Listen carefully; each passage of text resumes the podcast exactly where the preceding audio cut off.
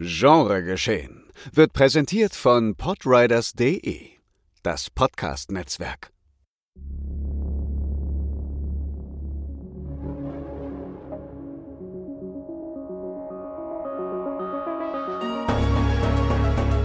Genregeschehen. Der Podcast über den unkonventionellen Film. Mit Daniel Schröckert, André Hecker und Tino Hahn.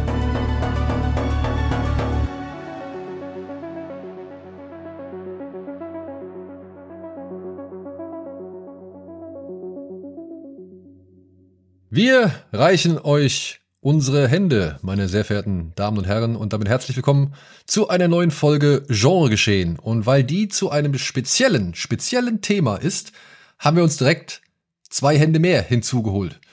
Nämlich heute ist anwesend Clara von unter anderem dem YouTube-Kanal Atlanta Loves Movies. Hallo Clara. Hi. Und natürlich mein sehr geschätzter, weitgereister, für eben die entsprechenden Vorführungen begeisterter Kollege Tino Hahn. Hallo. Es wird auch immer schlimmer. Also ich weiß gar nicht, wie das in 300 Folgen klingen soll, weil ich jetzt immer versuche, dem gerecht zu werden, dass dieses Leiernde den Leuten so gut gefällt. Wir haben übrigens ja heute auch Folge 111. Also auch mal. Oh, Schnapszahl. Ja, ja. Dann äh, erhebe ich die Gläser und sage, ah nee, heb die Hände und Hoch die Hände, äh, Wochenende. Genau. Fast. Hoch die Hände, Genre geschehen, Ende. Also ja doch, für mich, ah nee, nee, Quatsch, Tino, wir haben ja noch nicht Wochenende. Unser Wochenende beginnt ja erst leider Freitagnacht irgendwann um Ja. 0 Uhr oder so. Das stimmt. Denn, Und- Ja. ja? Falls euch die Stimme von Clara bekannt vorkommen soll, sie war natürlich auch schon beim Genre geschehen Podcast Nummer 84 zu Gast bei Letzter halt tot. Denn Clara fährt sehr gern U-Bahn in London und wollte darüber auch berichten. Das war nämlich unser Ja. U-Bahn-Horror-Special. Genau so war's. Ja. Ja, Deswegen freuen wir uns, dass du jetzt wieder hier bist, ungefähr ein halbes Jahr später, wenn ich ungefähr rechnen kann. Kommt anlässlich, gut hin. Ja. Anlässlich welches, welches, welchen Films haben wir denn ähm, über U-Bahn oder hatten wir U-Bahn-Horror? Das ist eine gute Frage. Ich glaube einfach nur aufgrund Tinos Aussage, es gäbe keine schlechten Filme in Zügen. Ja, stimmt, das war, stimmt, das hat er sich Das hochgeschaukelt über diese, stimmt, keine schlechten Filme. Und dann ist noch aufgefallen, dass es auch keine schlechten Filme in U-Bahnen gibt, was nicht so ganz stimmt. Also Creep würde ich jetzt nach wie vor nicht als guten Film, aber er ist effektiv auf jeden Fall. Und Alarmstufe Rot 2? Ja, ist ja kein Horrorfilm. Ja, aber ist halt. Also, Ja, ich weiß, nein, nein, also Züge, U-Bahnen sind die Züge der kleinen Leute. Also Züge sind schon deutlich besser als U-Bahnen. Okay, Ja, Gut. Alles klar. dann, äh, ja. Drücken wir doch mal mit unserer Hand auf den Stopp-Knopf oder nächster Halt-Knopf und steigen aus und begeben uns zu einem anderen Thema, zu einem anderen Spezialthema, das wir heute anhand von Talk to Me Oh, anhand, sehr gut. von Talk to Me äh, aufziehen wollen. Wir wollen heute ein bisschen über Hände reden. Hände im Horrorfilm, beziehungsweise auch vielleicht gibt's ja noch darüber hinaus ikonische Hände, über die man reden kann. Und das hat halt eben den Grund, dass es in Talk to Me um eine Hand geht, die ein paar Teenager, beziehungsweise die in Gips gegossen wurde und die ein paar Teenager nun benutzen, um eine Art Party-Seance oder eine Reihe von Party-Seancen stattfinden zu lassen. Geben Sie dieser Gipshand eben die Hand und sagen, talk to me, sind Sie in der Lage, mit verstorbenen, ja, ich sag mal, eine Fusion einzugehen, aber die darf nicht länger als 90 Sekunden dauern. Und was passiert, als eine junge Frau namens Mia eben diese Hand ergreift, das erzählt der Film Talk to Me von den beiden, ja, Brüdern Danny und Michael Filippu, die Jahre zuvor, ich glaube 2015, mit einem YouTube-Kanal namens Raka Raka ziemlich gute Erfolge gefeiert haben und der auch dafür verantwortlich war, dass die beiden diesen Film jetzt als ihren ersten machen durften. Du hast ihn leider noch nicht gesehen, Atlanta. Äh, Carla. Äh, Clara. Oh, es tut mir leid, es tut mir leid. Sorry, es ist nee, wirklich, leid. es ist Donnerstag. Ich habe heute, ich hatte heute eine sehr lange äh, drei Stunden Kino Plus Sendung und ich bin ein bisschen, also mein Gehirn ist noch ein bisschen. Wieso war die so lang? Also wir werden es wahrscheinlich, wenn der Podcast draußen ist, schon wissen, aber ich will es jetzt schon wissen. Ähm, weil, oh Mann, ja. Wir hatten eine Folge zu Barbie und Oppenheimer aufgenommen am Montag, den 17.07. Stimmt, diese technischen Probleme würden mich ja auch noch interessieren. Und ja, es sind halt alle Mikros abgekackt während dieser Aufnahme. Diese Aufnahme war nicht im regulären Studio, weil es war halt eher am Abend. Wir kamen direkt aus der Pressevorführung von Barbie, die um 17.30 Uhr war. Und dann war halt in der Schanze Bombenalarm. Die haben eine Fliegerbombe gefunden. Am gleichen Tag, wo wir Oppenheimer gucken. Ja, krass. Und, äh, und, und haben halt die gesamte Schanze abgesperrt, so dass wir halt auch nicht in die Heinrichstraße, wo halt der Sender ist, ähm, dass wir da reinfahren konnten, so. Beziehungsweise überall Polizei stand und das abgesperrt hatte. Und bis wir halt erstmal da waren und so weiter, hat's ewig gedauert. Dann haben wir halt diesen Talk auf Karte aufgezeichnet, also nicht mit einer Live-Regie, wie wir es sonst immer machen, sondern eben halt zwei, äh, Ka Kameras aufgestellt und dann halt den Ton eingepegelt über vier Mikros, die wir hatten, Funkmikros.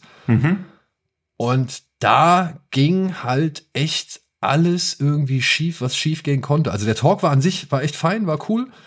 Aber wir haben halt in, im Schnitt dann halt gemerkt, dass die Spuren teilweise mit lauter Knacksern und Aussetzern ähm, versehen waren und dann halt bei Tobi halt wirklich richtig minutenlang einfach das Mikro am Arsch war. Hm, okay. Und wir konnten halt wirklich, wir haben versucht, irgendwie mehrere Wege das, also über mehrere Wege das zu fixen.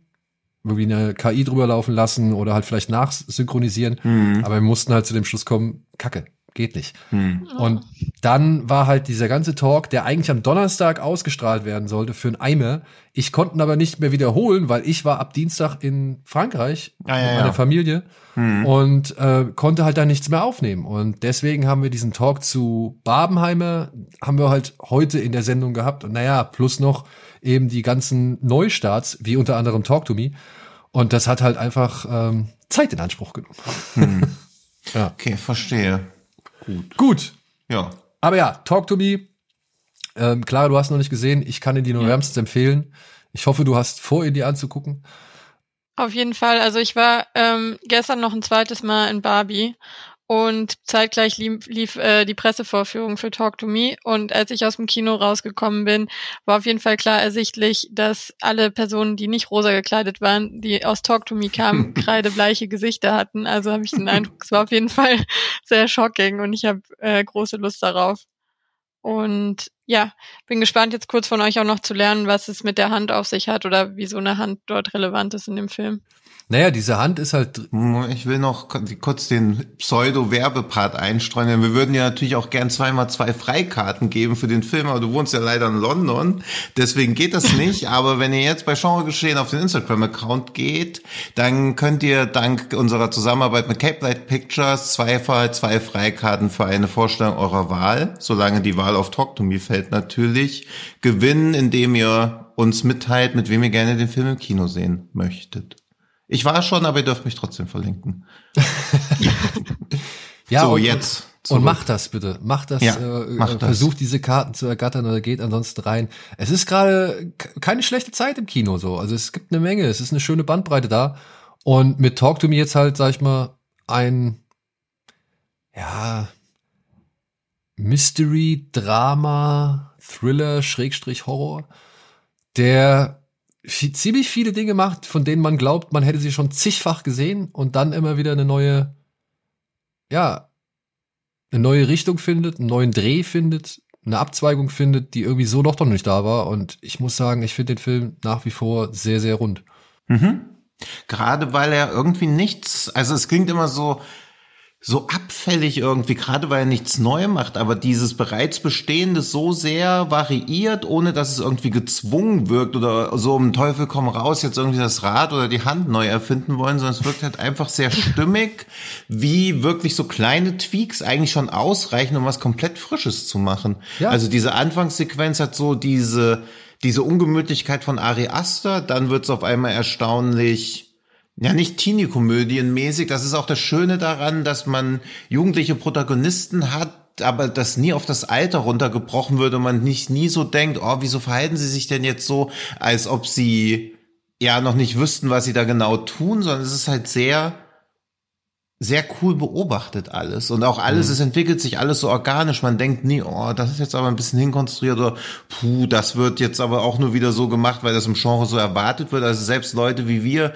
die halt schon zu viele gleichförmige Horrorfilme gesehen haben und immer so denken, ach, das entwickelt sich jetzt bestimmt so in die in die Richtung, was ja auch nie negativ ist, wenn ein Horrorfilm auch erwartbar ist, gerade wenn es um was relativ zermürbendes geht, man so die ganze Zeit denkt, nein, nein, nein, bitte nicht, ich will nicht, dass es schlimmer wird, weil man hier auch eigentlich die Figuren gern hat, also es waren, beziehungsweise die Figuren, die man nicht gern hat, hat man auch nicht gern, aber er schafft es halt, ein Interesse für Figuren zu wecken. Und das ist im Horrorgenre ja leider immer schon viel wert, dass man nicht denkt, wann kommt der nächste Bodycount, Counter wieder eins hoch, sondern man möchte eigentlich gar nicht, dass irgendjemand was Schlimmes passiert. Und wenn dann doch was Schlimmes passiert, ist es auch noch sehr, sehr, sehr unangenehm.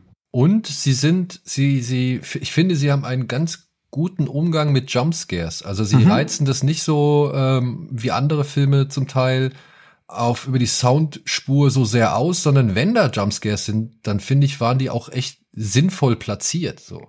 Ja, und auch ehrlich erarbeitet. Ja. Also nie irgendwie cheap oder so, sondern es war halt immer, also man war, ich weiß gar nicht, wie es dir ging, aber es war ja schon vorher so ein krasser Bass auf dem Film. Wir haben ihn schon bei der Berlinale gesehen, also wo der ganze Hype noch gar nicht so da war, aber ich war dann schon so, wo ich so dachte, Puh, hoffentlich geht's nicht ins Auge, weil gerade im Horrorbereich, wenn dann Filme so über den grünen Klee gelobt werden, sind sie ja meistens doch eher so überdurchschnittlich, was immer noch toll ist, aber er wurde ja schon so ein bisschen als, ja, weiß nicht, als der neue Heilsbringer oder so bezeichnet. Und das ist er, kann ein Film ja gar nicht werden, aber er hat halt zwei Regisseure auf die Leinwand gebracht, von denen man vorher, wenn man auf YouTube schon rumhing, eh schon einiges erwartet hat, aber dass sie quasi diesen funny Style komplett ablegen können und sehr ernsthaft und bitter und konsequent das einfach durchziehen.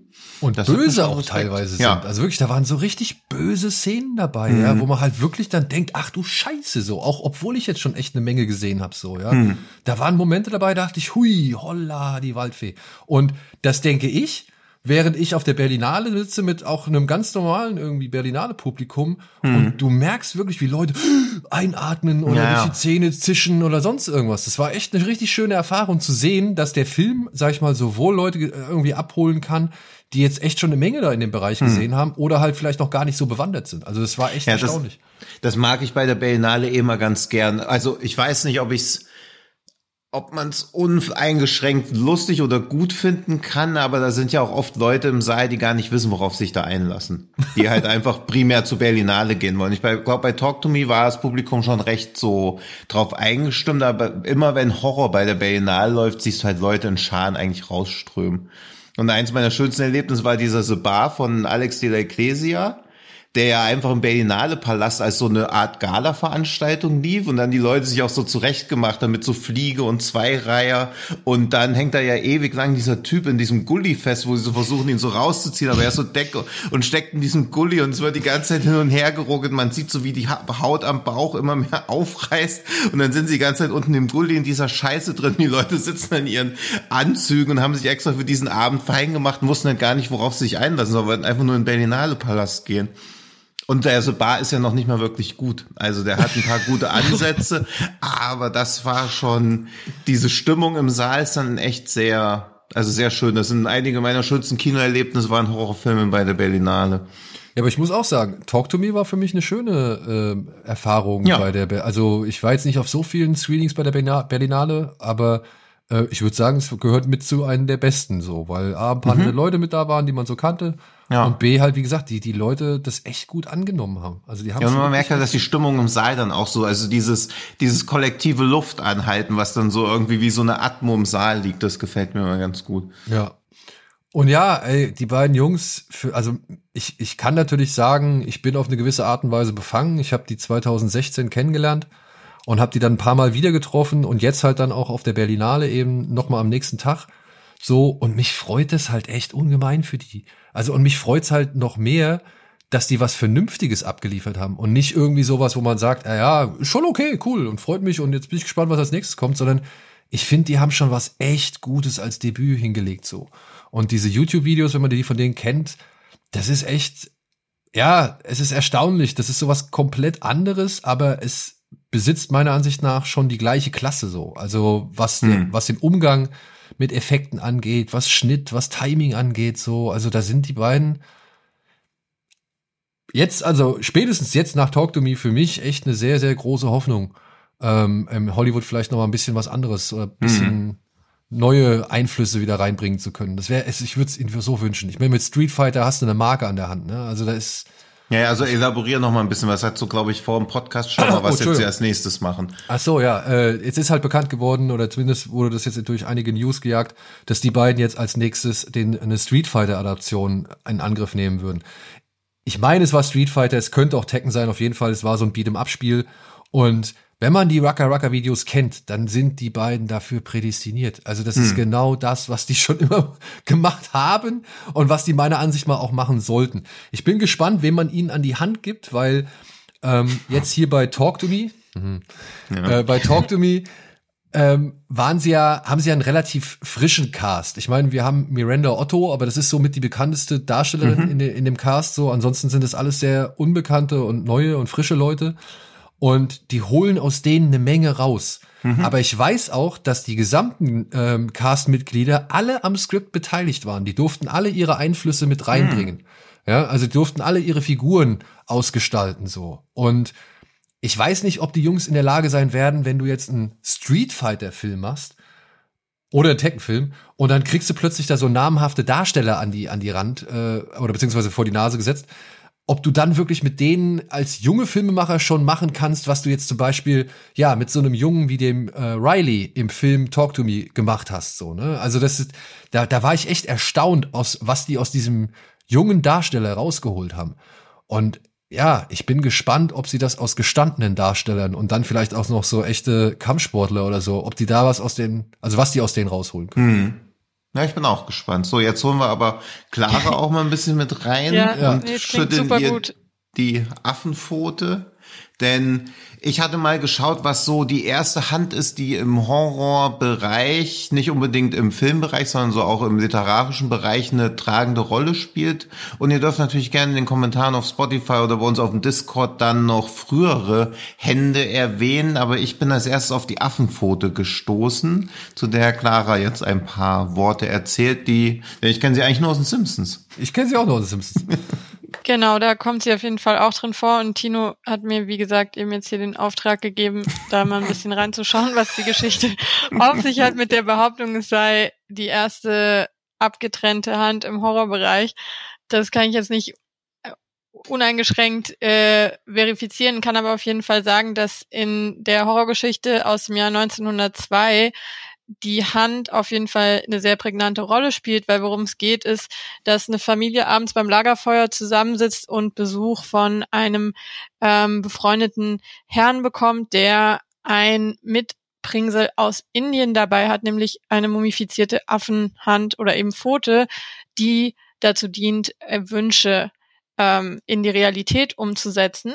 Drei an der Zahl hat man und was hinzukommt, ist, dass diese Wünsche auch noch tatsächlich äh, eintreten, so dass man sich nicht sicher sein kann, ob die tatsächlich vom Wunsch kommen oder doch der Zufall einfach ähm, die Erfüllung mit sich gebracht haben, was ja sehr verlockend klingt. Das Problem ist dabei aber, dass äh, jeder Wunsch, der sich erfüllt, auch gleichzeitig was sehr Negatives hervorruft.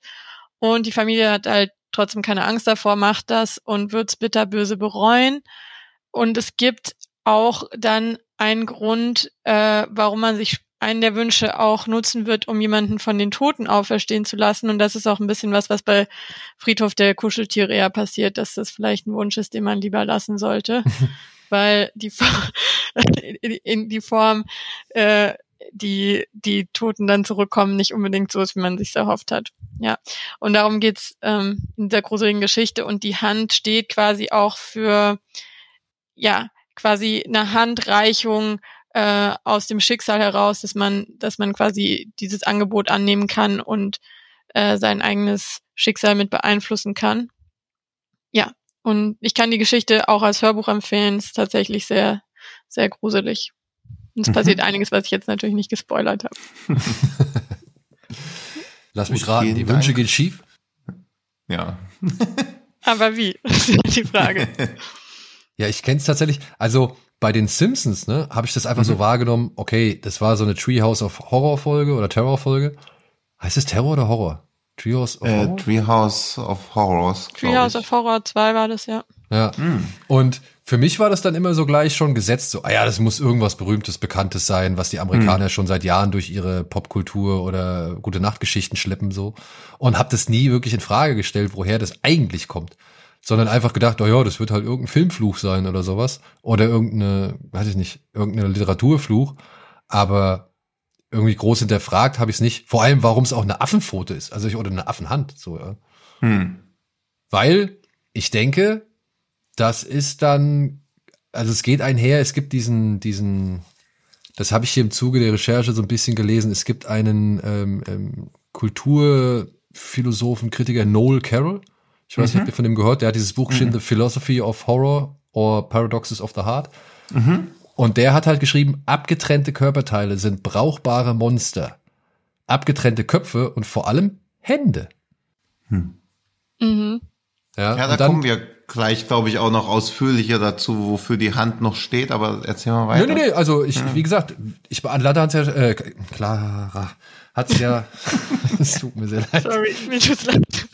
Wieso, was tut dir genau leid, dass du nicht so heißt, wie Daniel dich nennt? Ja, genau. Nein, das, zur Erklärung, es steht halt über ihren, über ihrem äh, Bild, was ich hier vor mir sehe, in Ja. unserer, äh, in unserem Aufnahmetool.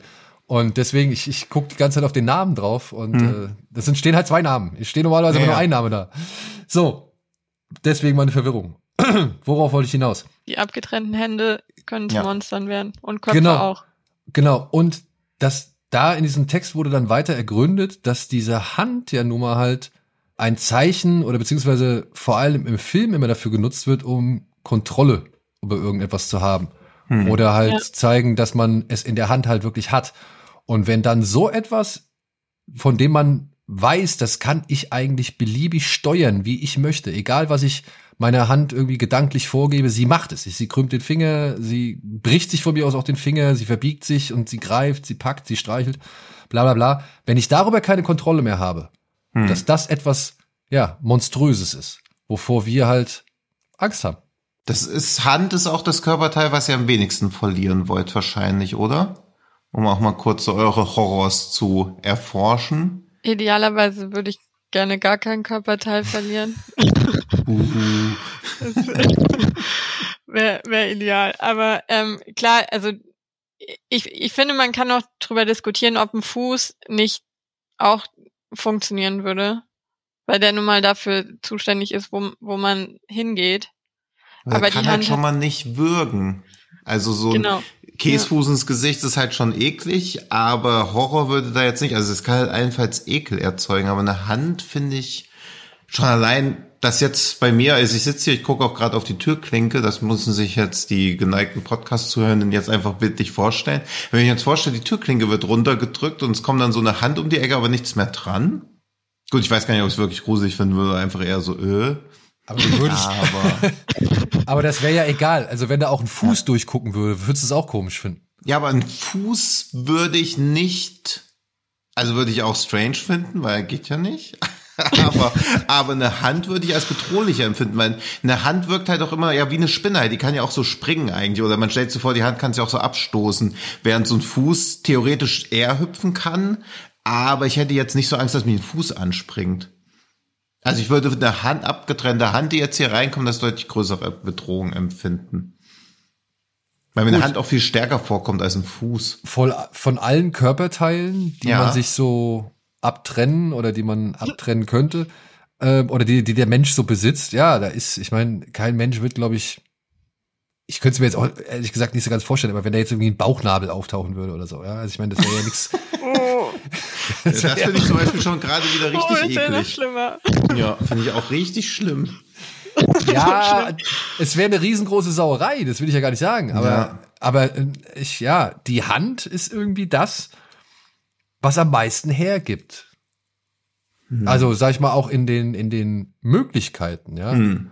Also, und ich weiß nicht, im Film ist die Hand ja schon bedeutsam. Wie viel, wie viele Bilder kennen wir von, von berühmten, also welche, wie viele berühmte Filmbilder kennen wir, Hm. in denen die Hand eine Rolle spielt? Und ich kann, Ja. also, allein, ich möchte gar nicht dran denken, wie oft die, diese Hand von, von Russell Crowe, die über das Kornfeld streicht, wie oft das noch irgendwo, äh, oder danach irgendwie nochmal ja, nachgemacht worden ist mit Menschen, die halt irgendwo langgehen und irgendwo drüber streichen, so, ne? Ja, und dann Jever trinken und sich die Bühnen fallen lassen. ja. Ja. Ja, das st- das stimmt schon. Auch so dieses, also ich glaube, einen abgetrennten Kopf finde ich natürlich noch krasser. Und jetzt muss ich auch gerade, wir kannst dich noch erinnern, Sieges, diesen absoluten Slowburn-Film, den wir da gesehen haben mit diesem fliegenden Kopfwesen.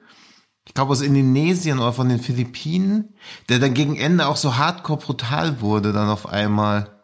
Es, Ja, wir reden erstmal weiter, ich recherchiere das ganz langsam, aber André möchte nicht, dass ich die Tastatur benutze, deswegen wird die Recherche ganz lange dauern. Angeblich klackert das, deswegen muss ich jetzt auf der Bildschirmtastatur klicken.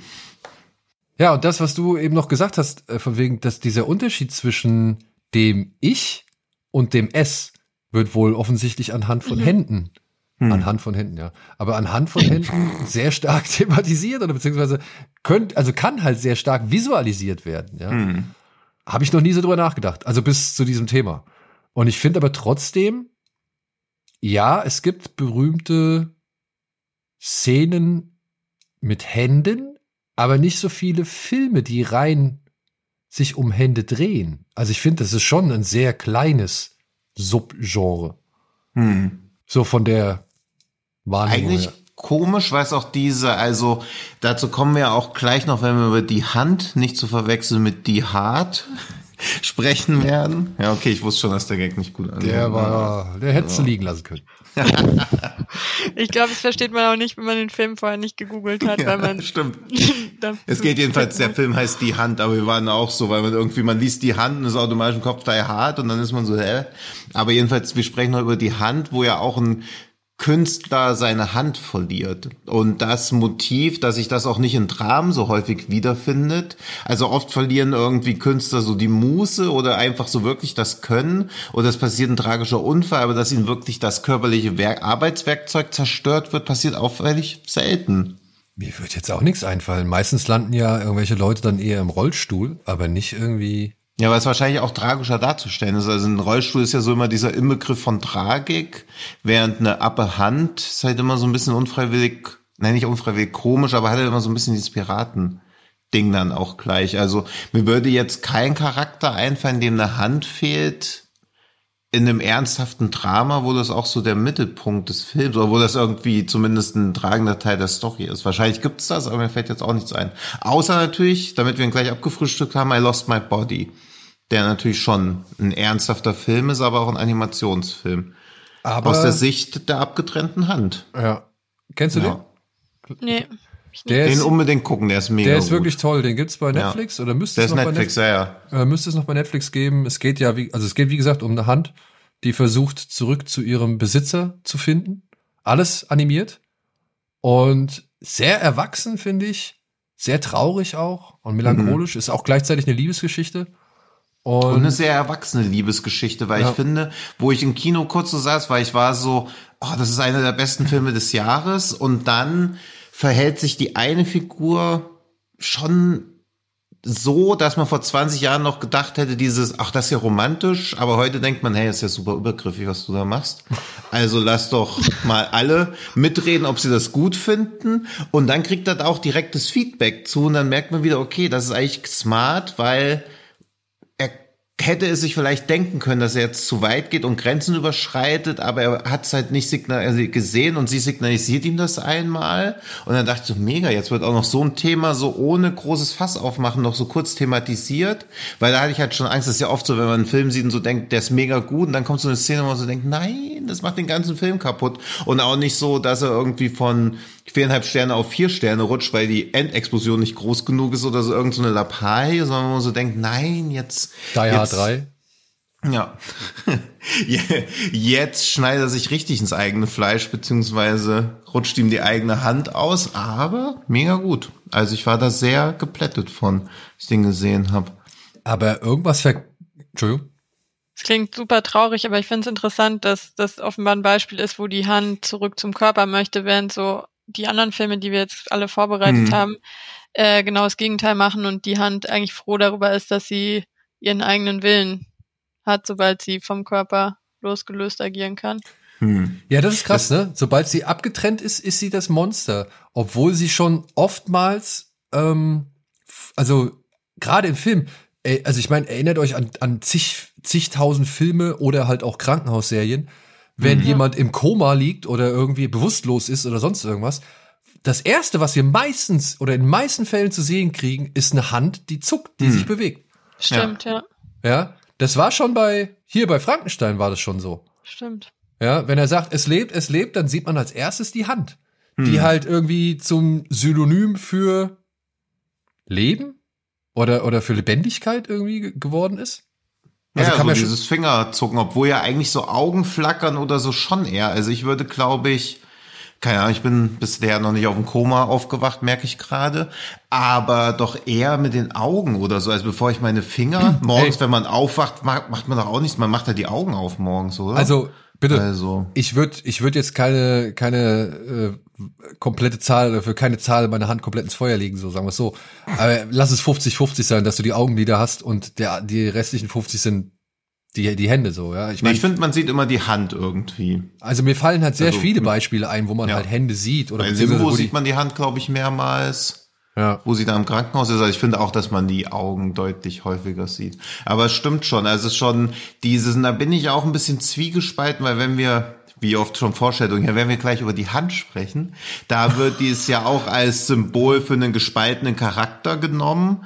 Und da finde ich das halt schon, weil die Hand ja dann auch quasi die ganze, also so mit Dr. Jekyll, Mr. Hyde mäßig, der komplette Mr. Hyde in die Hand reingegeben wird. Also, als ob gar kein kompletter Charakter möglich wäre, sondern als ob die Hand den Charakter einnimmt. Und das fand ich nämlich bei I Lost My Buddy schon so beeindruckend, wie sehr man mit dieser Hand mitgefiebert hat.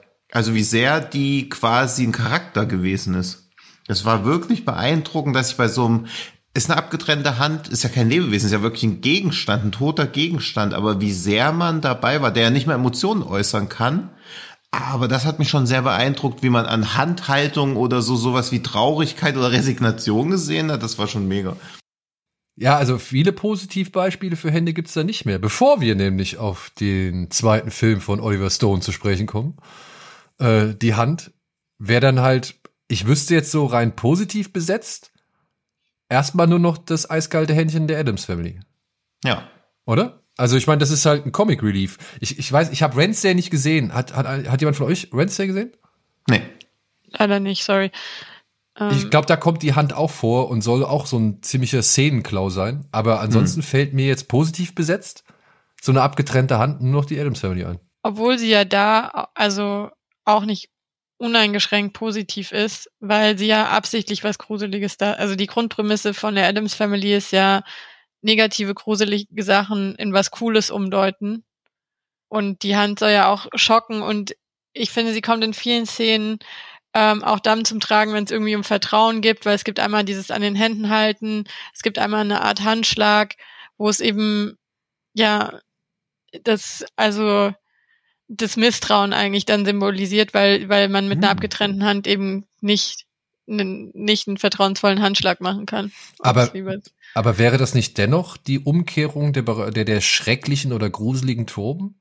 Weil so eine Aber- abgetrennte Hand, ja, misstraust du, beziehungsweise siehst du als monströs an, aber wenn du dann halt eine Hand hast, die dann ja eher so ein bisschen Schabernack macht und, und, und so, also eher lustig ist. Ja, aber sie könnte ja auch so Gerd Fröbe in Als geschah am helllichen Tage betreibt halt auch nur Schabernack. Also du kennst ja die Intention der Hand irgendwie nicht. Also man fragt sich auch, warum ist die Hand überhaupt abgetrennt? Irgendwie symbolisieren abgetrennte Hände ja auch immer irgendwie Verbrechen beziehungsweise eine Straftat, das oder diesen Verlust von Menschlichkeit im Bild der abgetrennten Hand. Also es ist ja selten so, dass man sich so denkt, ach, das ist ja schön, dass die Hand abgetrennt ist. genau, aber ja damit räumt nicht. doch dann das eiskalte Händchen meiner Ansicht nach auf. Weiß man, warum das eiskalte Händchen ab ist? Oder ist das einfach, das ist einfach so da, oder? Also ich habe nie eine Erklärung dafür gelesen. Hat das, sieht man das jemals von vorne? Hat das so einen glatten Schnitt? Ja, es, äh, Das es endet gehört einfach, uns oder? Zu, glaube ich, ja. Also es sieht Hm. nicht, es sieht nicht unangenehm aus. Ähm, ich finde, es bewegt sich auch von der Handhaltung ja eher so majestätisch, also nicht nicht creepy, sondern eher Hm. elegant. Und ganz am Anfang finde ich, wird man auch so in die Perspektive von der Hand gedrängt, weil es ähm, eine Unterhaltung zwischen dem Vater und der Hand gibt, wo sie halt als ganz normale Person eingeführt wird. Und ich meine, Hm, niemand unterhält sich okay. mit einer Hand. Aber nicht nur das, sondern die Unterhaltung ist auch ein bisschen, ja, so Erklärungstalk, ähm, was eigentlich die Familiengeschichte ist. Und dadurch nimmt die Hand ja auch so die Perspektive vom Zuschauer ein. Also man soll die schon, schon lieb finden und irgendwie niedlich. Ähm, aber sie benimmt sich ja nicht durch den Film durchweg gut. Die macht ja viel Quatsch. Hm. Also es ist quasi die Hand, die dem Zuschauer gereicht wird. So ist es. ja, ja und aber gute Idee eigentlich. Äh, wirklich, hm. gute Idee. Ja, ist cool. Ja. Und es ist ja auch leider so dieses, also ich habe mich auch so ein bisschen in die, was so Theorien beziehungsweise was Wissenschaft über abgetrennte Hände in der Popkultur sagt, na, es ist ja auch so, dass dass viele gerade in den meisten westlichen Religionen oder auch in den ja, generell weltlichen Religionen angenommen wird, dass der Mensch ein Gefäß ist. Und sobald die Hand ab ist, ist das Gefäß ja beschädigt, dass man quasi ein unvollkommenes Leben ab dem Zeitpunkt lebt. Und die Wissenschaft zeigt halt auch, dass wenn du, wenn dir ein Körperteil fehlt, du kriegst keine Prothese, dass du aus statistischen Erhebungen dann einfach ein unglücklicheres Leben führst, eben weil du dich als incomplete wahrnimmst. Und natürlich weißt du auch, wenn du eine Beinprothese bekommst, das Bein immer noch weg ist, aber du siehst trotzdem normaler aus, weil nämlich in der Soziologie beziehungsweise in der Behindertenforschung auch gezeigt wurde, beziehungsweise kriegen wir das ja auch jeden Tag mit und Menschen im Rollstuhl beispielsweise noch viel mehr, dass die Welt von Nichtbehinderten für Nichtbehinderte gestaltet wurde. Also sobald du unvollkommen bist, merkst du ja erst, wie scheiße diese Welt eigentlich ist und wie, wie sehr du vor irgendwelche Herausforderungen gestellt wirst. Ich bin zum Beispiel, also man hat selten mit Menschen im Rollstuhl zu tun, beziehungsweise sieht man selten Menschen im Rollstuhl draußen in Berlin, weil einfach die ganzen Fahrstühle und ÖVP nicht mal ansatzweise dafür vorbereitet ist. Also dieses Jetzt wird es natürlich sehr spezifisch, aber ich war wieder krass, weil ich das neulich mitbekommen habe. An der Warschauer Straße gibt's halt einen Fahrstuhl, dass du von der S-Bahn hochfahren kannst auf die Straße. Der ist kaputt. Wenn du im Rollstuhl sitzt, fährst du eine Station weiter zum Ostbahnhof und fährst ja die zweieinhalb Kilometer an der Straße lang mit dem Rollstuhl, wenn du da zum Kino willst. Es gibt keine andere Möglichkeit, weil der Fahrstuhl halt nicht geht. Hm, mies. Und dieses, was jetzt ja ein Beispiel aus der Realität ist, wird ja in Filmen dann auch immer abgegriffen. Es gibt ja irgendwie die bösen Hakenmänner, die Studentinnen töten, weil jemand dem Körperteil fehlt, wird von der ganzen Filmmythologie ja immer als geistig instabil dargestellt. Wann hat man mal in einem Film jemanden gesehen, der eine Hakenhand hat und nicht irgendwie weird war? Also es gibt keinen Film, wo jemand ein Körperteil fehlt, wo keine Prothese dran ist, wo man denkt, das ist ein guter Charakter von Anfang an. Es ist immer irgendwas Böses oder Negatives dran. Und da muss man nicht mal zu sehr wie zu Scary Movie greifen und dem Kartoffelbrei, sondern es also, zieht sich so durch. Du sagst, es gibt keine Filme mit Versehrten. Also mir fällt jetzt niemand ein. Also es gibt halt Long John Silver. Ja, wir also haben überhaupt lange überlegen müssen, ob uns so viele Filme einfallen aus ja, dem Nicht-Horror-Bereich, wo abgetrennte Hände eine Rolle spielen. Also wundert mich jetzt nicht, dass uns nicht zehn Beispiele einfallen, die positiv besetzt sind. Aber hm. ich finde Candyman jetzt nicht uneingeschränkt eine blöde Person, jedenfalls im Original. ja. stimmt, ja. Kann als Gegenbeispiel anführen. Ja, stimmt. Also Candyman ist auch eine gute, also guter Punkt für eine Figur, wo die fehlende Hand eine tragende Rolle spielt. Und eine gewisse. Und es eine tolle Figur ist. Aber ja, ja. ist eine tolle. Also Candyman ist der heimliche Held. Also er wird irgendwie als Antagonist dahingestellt, aber eigentlich ist Candyman ja in letzter Instanz auch ein Revenge-Movie, mehr oder weniger. Ja, und die und, Hand hat eine Tragik, ne? Also der, ja. der Haken zumindest hat eine mhm. Tragik.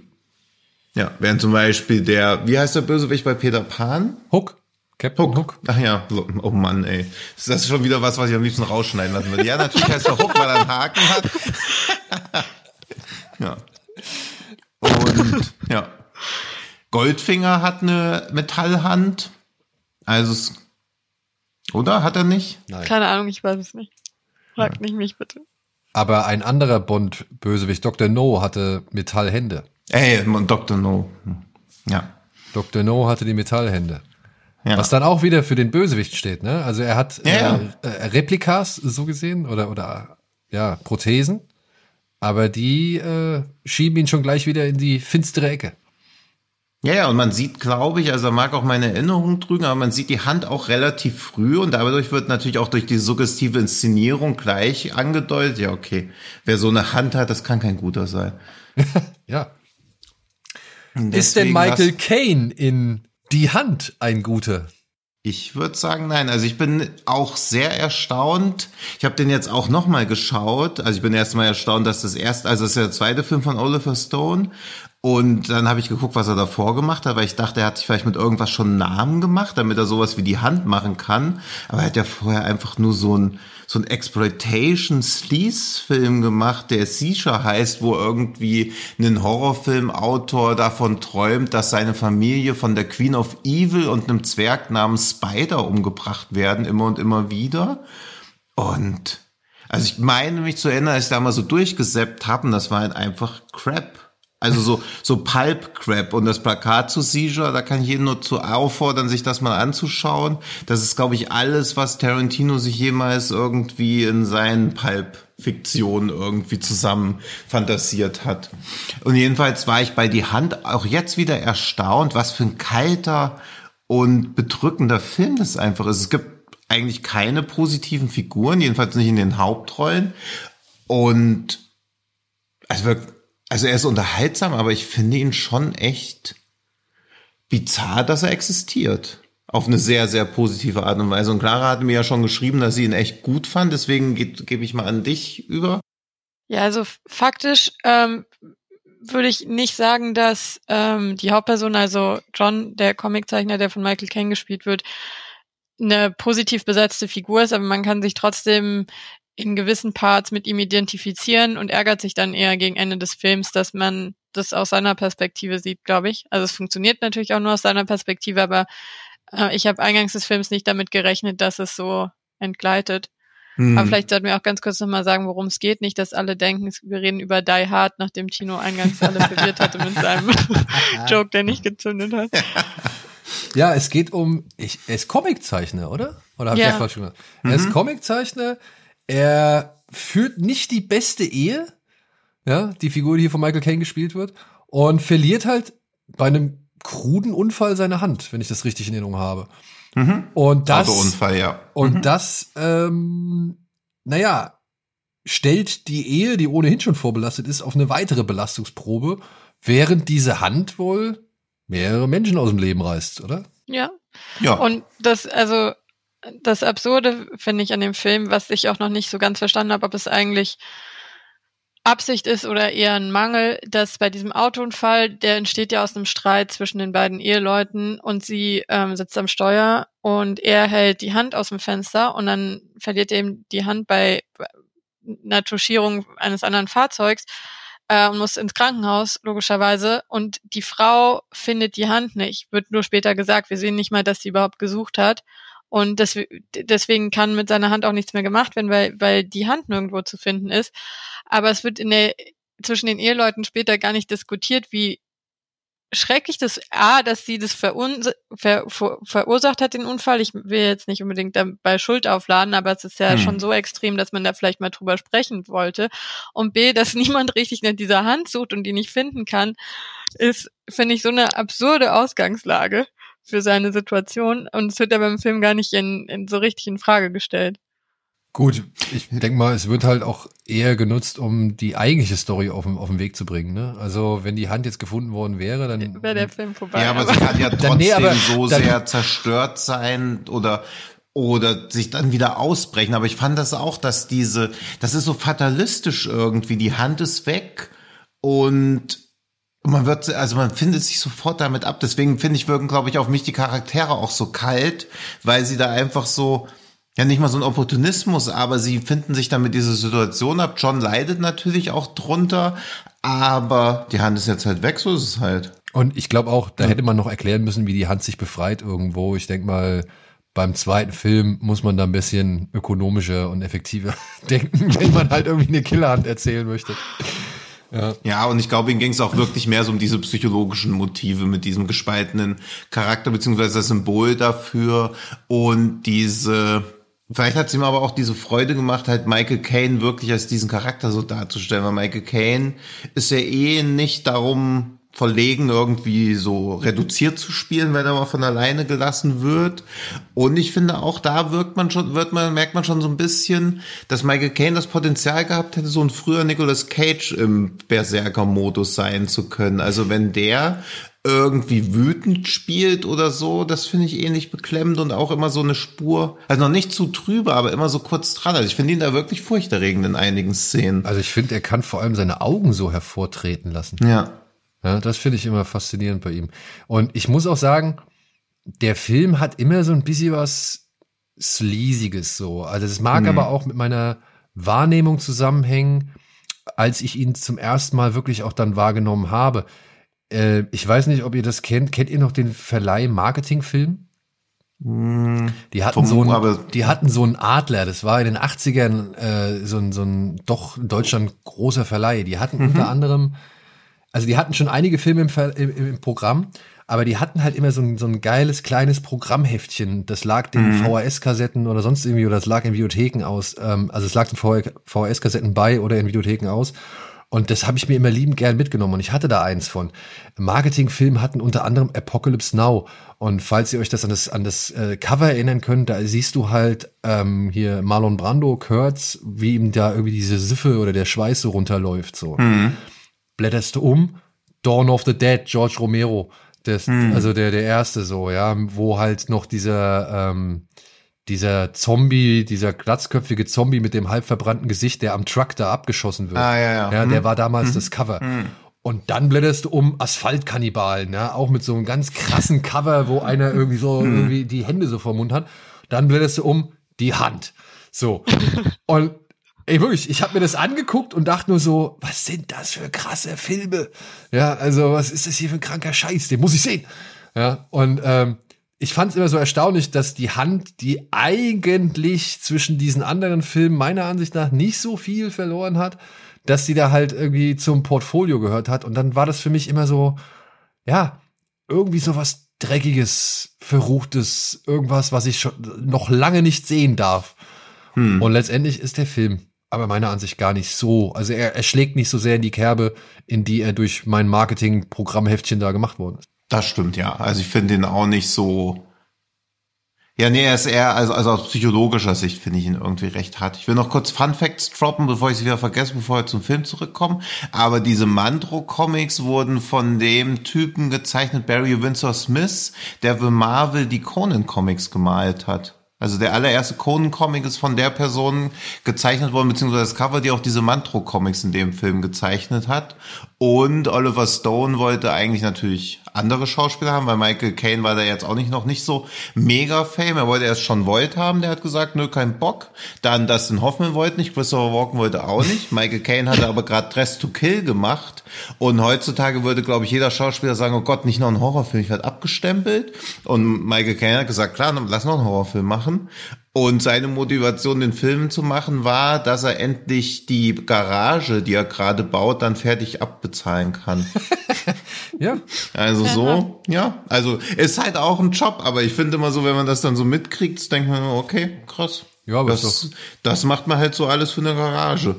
aber Aber da, er ist nicht unvergessen. Also ich würde jetzt nicht sagen, dass The Hand so so ein völlig untergegangener Film ist, sondern der taucht halt, gerade wenn es um irgendwie eben Hände in Horrorfilmen geht, wird er auf jeden Fall immer genannt.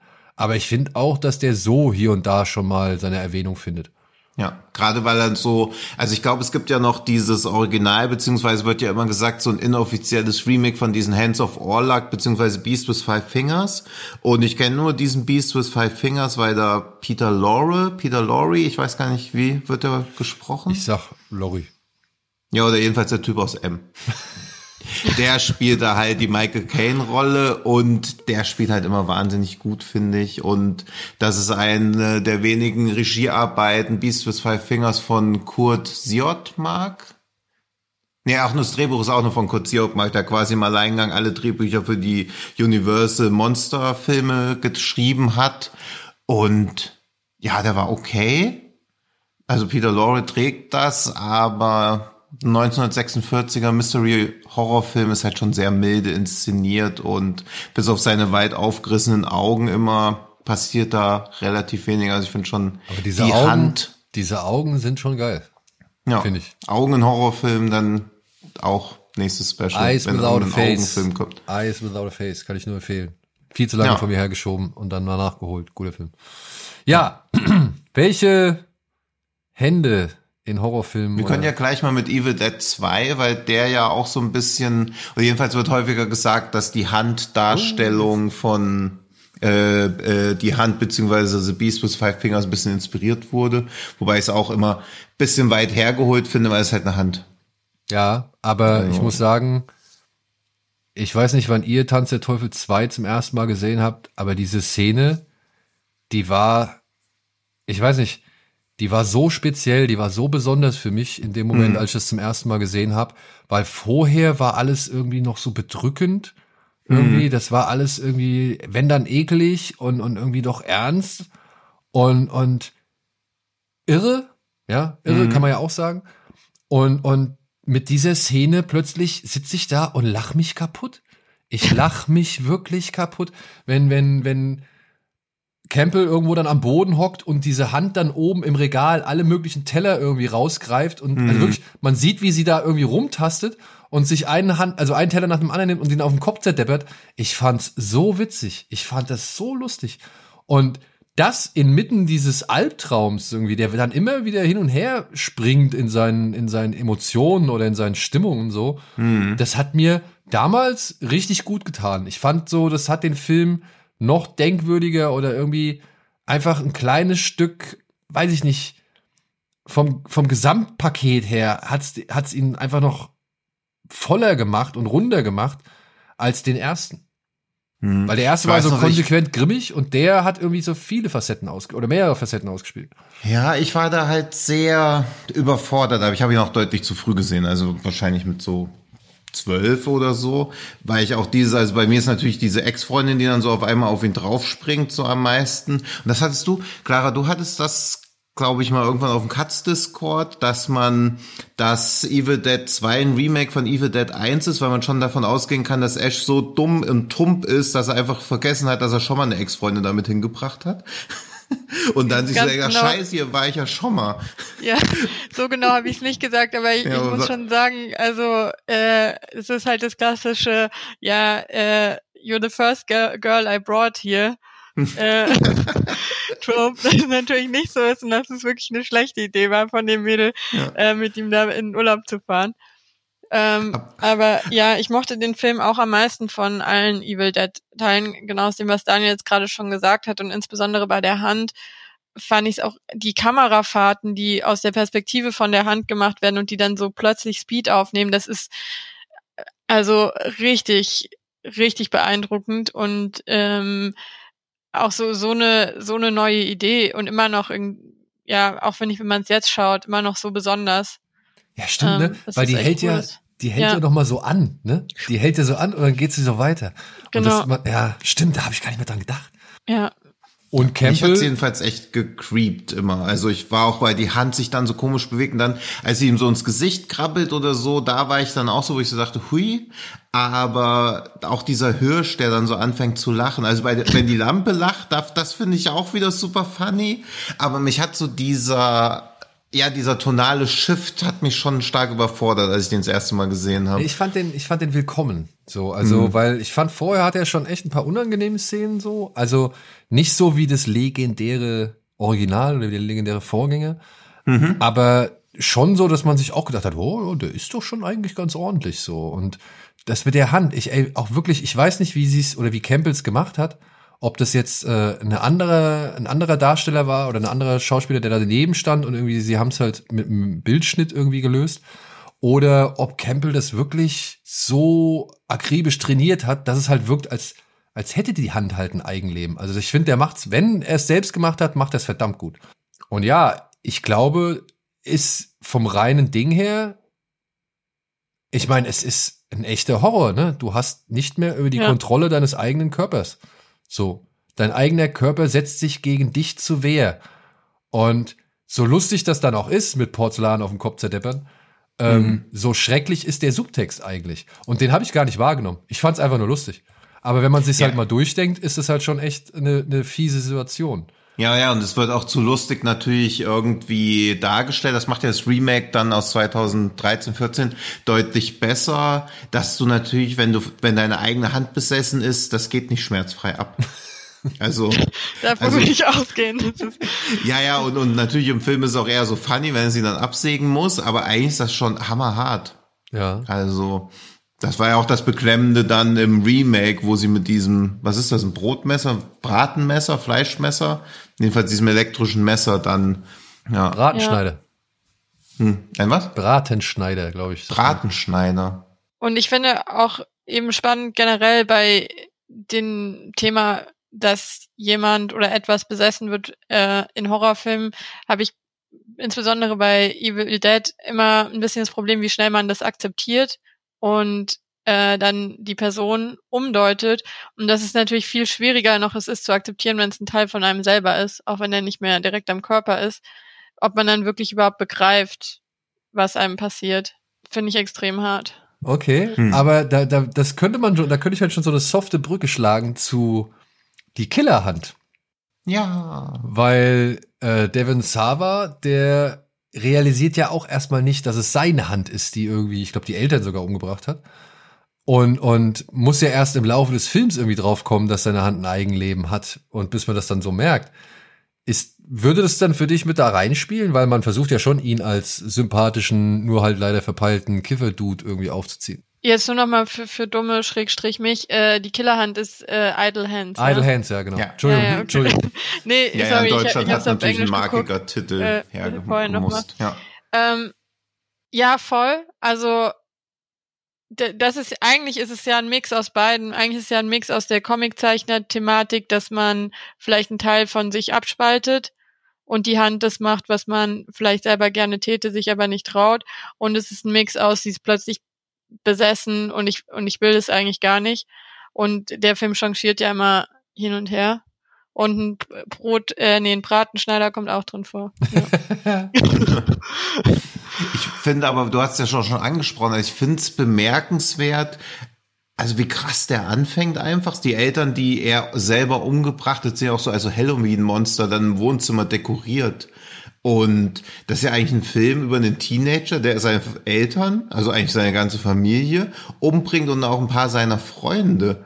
Und dieser moralische Zwiespalt wird allenfalls so ein bisschen angerissen, finde ich, aber nie so wirklich verfolgt. Und der Film schafft es trotzdem, dass man nie so denkt, ach, das fehlt ja irgendwie was. Und noch besser, er kommt mit dem Mädchen davon. Also Ja. beziehungsweise er kriegt als Belohnung am Ende dafür, diesen ganzen Film überstanden zu haben, noch das Mädchen seiner Träume. So. Ja, nicht nur das Mädchen seiner Träume, sondern das Traumszenario, was er sich am Anfang wünscht, weil als die drei ähm, Kifferfreunde äh, zusammenhängen, sagt er ja, seine Traumvorstellung wäre, er liegt einfach im Bett, äh, kann TV schauen und äh, ein hübsches Mädchen bringt ihm Essen. Und genau das tritt dann ein, vielleicht unter anderen Umständen, aber ja, ist Ja, nicht so schlecht gelaufen für ihn, wie es eigentlich laufen sollte, wenn man jede Menge Leute ermordet hat und seiner Mutter ein Auge rausreißt und dann unter einem Kürbis versteckt. Also das äh, weiß ich nicht, ob die, so einem Charakter eigentlich ein Happy End zustehen sollte. Ja. Ja, und auch diese, also da kann man ja immer noch argumentieren, ja, okay, er war besessen, aber dann haben sie auch noch diese Idee, dass sie auf der Halloween-Party ja garantiert den Preis für die beste Verkleidung gewinnen können, indem sie von ihrem Freund dann irgendwie den Kopf mit so einer Grillzange auf dem Hals wieder fixieren, halt aus Versehen abgegangen ist.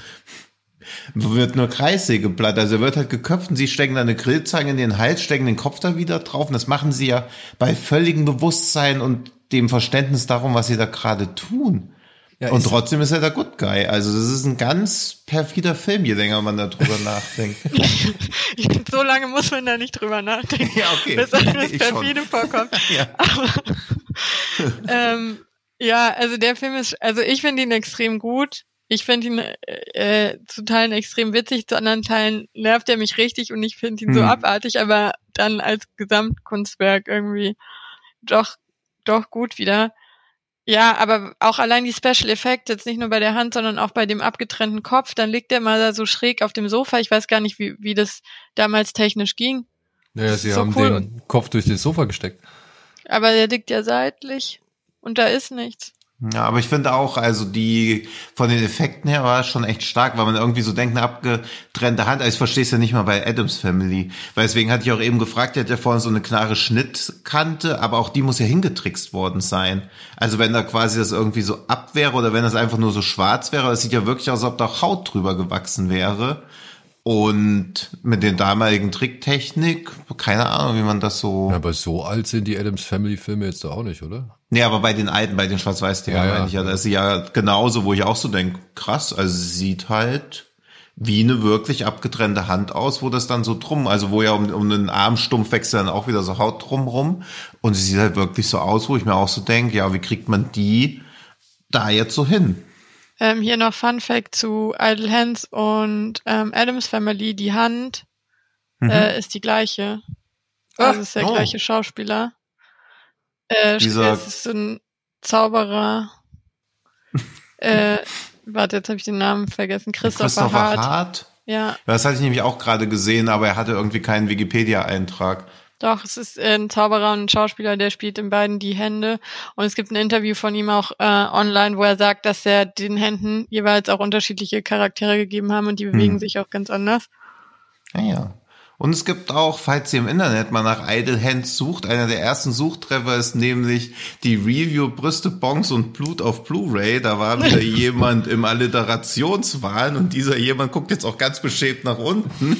Aber Schröck hat auch ein 30-minütiges Video über die Klant gemacht, was ich an der Stelle auch nochmal empfehlen kann, um mal hier so, dass sich die einzelnen Formate auch mal gegenseitig die Hand reichen. Aber ich kann nichts für den Titel, also den habe ich nicht geschrieben. Ich Ah, habe nur okay. das Video gemacht, aber Okay.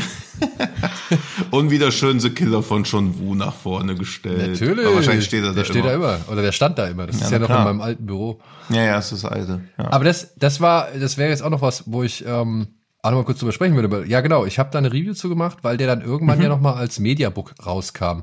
Ich fand, der war eine ganze Zeit lang verschollen, oder? Also zumindest so irgendwie von der Bildfläche verschwunden. Ich habe den damals, als der in die Videothek kam, habe ich den wahrgenommen und und äh, habe den auch ja als äh, ja nette Kifferkomödie eigentlich äh, so eher gehandelt. Ja, also als blutige Kifferkomödie. Ich meine mit Seth Green noch dabei so. Das war halt mehr Comedy als alles andere meiner Ansicht nach. Wenn man sich aber mal durchdenkt, ja, ist es schon recht heftig, was dieser Film eigentlich erzählt. Aber dann war der auch eine ganze Zeit lang irgendwie weg. Ich glaube, der hat es nicht so wirklich auf DVD rausgeschafft oder so. Also zumindest hat man lange nicht mehr groß über diesen Film geredet. Und dann kam eben dieses Mediabook raus und da habe ich mir gedacht, geil, da kann man wieder, da kann man noch was zu erzählen, weil ich mochte den eigentlich. Ich mochte den auch immer gerne. Ich auch. Also dieses, ob er wirklich verschollen ist, kann ich jetzt nicht so sagen, weil es wäre auch nicht so, dass man alle zwei Wochen dran gedacht hat oder sich so gedacht hat, ach schade, dieser Film in der Seiten-Soundliste, der auf Platz drei steht, Idle Hands, den müsste man mal irgendwie gucken, sondern er war ja schon, also auch für die damalige Zeit schon so eine Kuriosität. ja, Aber ich glaube, und- es hatte auch damit zu tun, also der sollte ursprünglich äh, zu Halloween rauskommen, was dann nicht geklappt hat, weil sie ein alternatives Ende nochmal gedreht haben. Und dann kam er erst im April raus. Hm. Und dann ähm, gab es aber in den USA generell in der Öffentlichkeit gerade eine Debatte darüber, was gewaltverherrlichende Medien mit Jugendlichen machen. Und da ist Hm. er halt natürlich genau reingetroffen und ist dann, glaube ich, eher untergegangen oder erstmal so ein bisschen ja, abseitig behandelt worden. gerade zu dem Amoklauf an der Columbine High School erschienen und nach wie vor Das ist ist- Idle Hands halt ein Film über einen Teenager, der seine Familie und Eltern umbringt und das nicht so. Und ich meine, er hat auch ein Budget von 20 Millionen, was halt für, ein, für eine Horrorkomödie auch schon echt viel ist, hat nur vier eingespielt, also ich glaube, der ist auch so ein ja, Kultfilm ist, glaube ich, vielleicht ein bisschen zu viel gesagt, aber er ist ja auch in diesen 1999 kam halt viele schon von diesen Kiffer-Filmen raus, die alle nicht gut gealtert sind. Und ich würde jetzt auch nicht denken, dass weniger gekifft wird oder so, aber Kiffen ist halt so aus dieser ganzen Schmuddelecke irgendwie rausgekommen. Und jetzt guckt man so einen Film, und denkt sich halt so, also er hat halt schon sofort so Patina angesetzt gehabt. ja, die, irgendwie. die auf jeden Fall am meisten aus diesem Film rausgenommen hat oder mitgenommen hat, war Jessica Alba. Ja, Ja. Also ich also ich, für mich ist das ihr Startschuss gewesen so. Also jetzt wird es nicht der, der endgültige Durchbruch, aber der Film hat sie, glaube ich, schon eher nach vorne getragen als irgendwie zurückgeworfen. Ich meine, David Hm. Sava hat ja dann auch noch Dings gemacht, äh, Final Destination. Aber abgesehen davon, ja, ist er nochmal bei Chucky aufgetaucht, glaube ich, ne? Und Stimmt, ja. hat dann eher die, die B-Film-Produktion gemacht oder nicht mehr die, diese großen Produktionen im Gegensatz zu Frau Alba. Und Seth Green, Ja. gut. Macht halt hier und da, taucht er mal auf, Austin Powers äh, und, und Konsorten, aber äh, Robot Chicken und so, das sind ja alles schon geile Sachen. Ja, und irgendwie ist auch, also jetzt kein Film, wo ich so sagen würde, ich möchte gern mehr von dem Regisseur sehen, aber ich finde schon, dass das ein Film ist, wo man so, wenn man jetzt so hört, okay, der Regisseur von Idle Hands hat einen neuen Film gemacht, würde ich schon so denken, ach, da hätte ich so Bock drauf, aber seine Karriere ist nicht so gut verlaufen. Also er hat vorher auch nur TV-Filme gemacht, da drunter sind super Sachen, also Dawson's Creek, Millennium, danach hat er auch noch Gilmore Girls gemacht. Wo hast du jetzt, über was lachst du jetzt gerade? Super Aber warte mal, der, der Filmdirektor hat doch danach äh, Leprechaun 2 gemacht, oder? Ich weiß nicht. Hm, kann ich jetzt nicht bestätigen. Nee. Aber weiß jetzt auch nicht, ob Leprechaun 2 vielleicht nur von dir als Masterpiece wahrgenommen Nee, eben wird, das aber ist jetzt auch nicht so der. Burner. Achso. Nee, der hat danach nur TV-Filme gemacht, also Echt? strange, beziehungsweise sehr, also Serien oder TV-Filme, so wirklich im Kino. Aber Er super. hat dann Conan Bryan Can't Stop noch gemacht, das weiß ich aber gar nicht, das muss ich mir kurz angucken. Aber nichts mehr, wovon man auch nur ansatzweise was gehört hätte bei den Sachen, die jetzt keine TV-Sachen sind. Hat auch eine Folge von The Office gemacht, Ugly Betty, also schon Sachen, die man so kennt. Aber dass man irgendwie 20 Millionen Horrorkomödie machen kann und danach versinkt man wieder irgendwie als TV-Episodenregisseur. naja, bei 20 Liegt wahrscheinlich Millionen und nur vier einspielen. Ja, ja, liegt wahrscheinlich echt daran. Das sind dann die Experimente, die machst du einmal, aber dann wahrscheinlich nie Hm. wieder. Ja. Aber super Sachen und Dawson's Creek ist halt auch schon eine harte Ansage. Ja, ich ja super Sachen im Sinne, im, im Sinne von bekannt. Ich distanziere mich hiermit davon, dass ich Dawson's Creek überhaupt jemals geguckt habe. Ich glaube, ich habe es auch nie wirklich geguckt. Aber Millennium ist super. Millennium ist das bessere Akte X. So, jetzt habe ich es gesagt. Tja, das, Das war's dann für super. unseren Podcast. Es hat Never Spaß gemacht ever. mit euch. Vielen Dank. Ah doch, er hat Leprechaun 2 hat er fünf Jahre vor Idle Hands gemacht. Ach, das war davor, okay. Ja, Ja. gut. So gesehen eine Steigerung. ja, Ja, also auf jeden das Fall. kann man ihm dann nicht absprechen. So, über welche Hand können wir denn noch sprechen? Mir würde jetzt noch ad hoc einfallen, auch nochmal, um das Symbol der Hand oder beziehungsweise den Stellenwert der Hand nochmal zu unterstreichen. Ein Film, den habe ich jetzt vor kurzem endlich mal nachgeholt. Ähm, und also, beziehungsweise ich habe noch nicht ganz fertig geschafft, aber ich habe mir jetzt mal das Original von The Thing angeschaut, den Schwarz-Weiß-Film. Hm. Und da ist es dann ja halt kein Kopf, der sein Eigenleben entwickelt, Hm. sondern ein Arm. Also sie, sie stellen ja erstmals anhand eines Armes oder einer Hand fest. Sorry.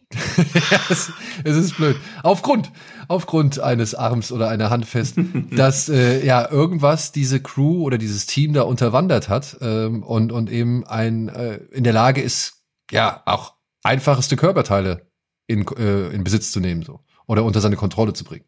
Hm. Zum Beispiel.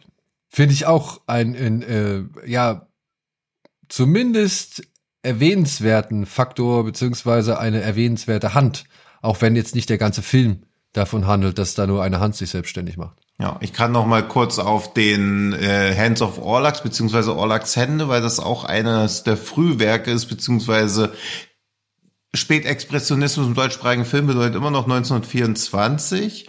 Und dafür, dass er 1924 gedreht wurde, war der schon recht aufwendig. Denn da geht es auch um einen Künstler, die, da ist ein Konzertpianist und er ist auf der Heimreise von seiner Tournee, wird von seiner Frau erwartet, aber dann gibt es einen Unfall mit zwei Zügen und die, seine Frau wird zum Bahnhof gebracht von dem Fahrer und muss ihn natürlich aus den Frackteilen rausziehen und ihm sind gleich beide Hände kaputt gegangen. Also er kriegt dann, und er liegt dann da so und er fleht sie halt auch richtig an, dass er diese Hände braucht, er ist ja Pianist. Und an, dann wird irgendwie am nächsten Tag wird die Leiche von dem hingerichteten Mörder in das Krankenhaus eingeliefert, wo er gerade liegt. Und dann lässt seine Frau ihm die Hände von dem Exekutierten einfach annähen. Und dann hat er halt zwei Mörderhände.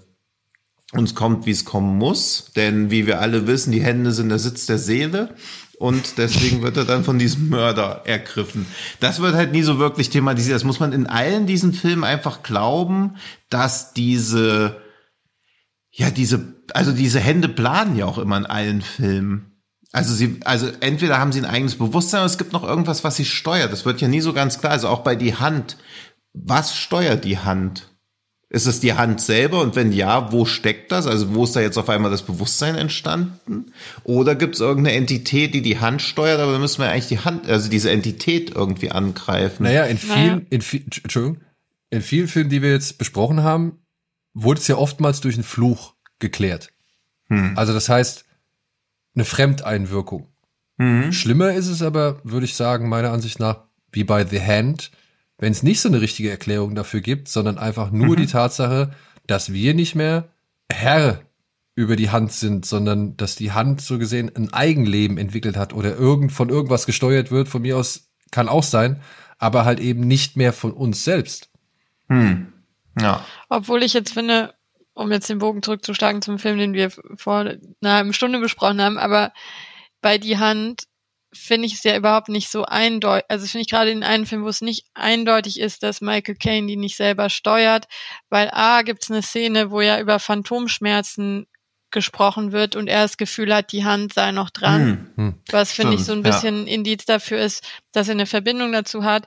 B macht in dem Fall die Hand lauter Sachen, die er gerne täte, wie zum Beispiel den Comic von seinem Konkurrenten bekritzeln, äh, um jetzt die wenigste brutale Sache hervorzuheben und langweiligste, aber okay. Äh, plus, eigentlich ist die Geschichte ja auch, ähm, und ich hoffe, damit spoiler ich jetzt nicht zu sehr, also kurz weghören, wenn man den jetzt spoilerfrei schauen mhm. will, aber eigentlich ist es ja auch eine Geschichte über einen Serienkiller, der angibt, Amnesie zu haben bei seinen Taten oder nichts damit zu tun haben zu haben. Und das müssen wir mir ja nicht unbedingt glauben, dass die Hand das ohne seinen Willen war. Weil wir sehen es hm. ja nur aus seiner Perspektive. Stimmt. Und ja. es macht es noch schlimmer, weil wem willst du denn erzählen, dass es die Hand ohne deinen Willen getan hat? Ja, ja wenn es so war, ist blöd gelaufen für ihn. Aber so endet es ja auch, dass es ihm halt erstmal nicht geglaubt wird. ja dieses, weil ich gerade jetzt nochmal, den habe ich auch vorgestern nochmal angeguckt, also diesen Orlax Hände kann ich echt auch sehr empfehlen. Ich spoilere ein bisschen rein deshalb. Na toll. Cool. Aber, super. Mach das aber doch. als er dann aufwacht, nachdem er diese beiden Hände transplantiert hat, wundert er sich auch, was das auf einmal für Hände sind. Aber er denkt sich halt so, ja, okay, wird schon. Und dann legt ihm aber ein Fremder, der in das Krankenhaus kommt, einen Zettel hin und spoilert ihn quasi, dass das die Hände, also dass es nicht seine Hände sind. Und weil er diese Verbrecherhände hat, ist er erst vollkommen am Boden zerstört, weil es ja bedeutet, dass er seine Kunst verloren hat. Und dann ist der Film über weite Strecken so eher so ein Drama, weil sich immer mehr von seiner Frau entfremdet, weil er ihr, ihr nicht verzeihen kann, dass sie, sie ihm diese Hände angenäht hat und er sich auch nicht mehr dran erinnern kann, dass er unter Schmerzen sie aber angefleht hat, dass er unbedingt seine Hände wieder braucht.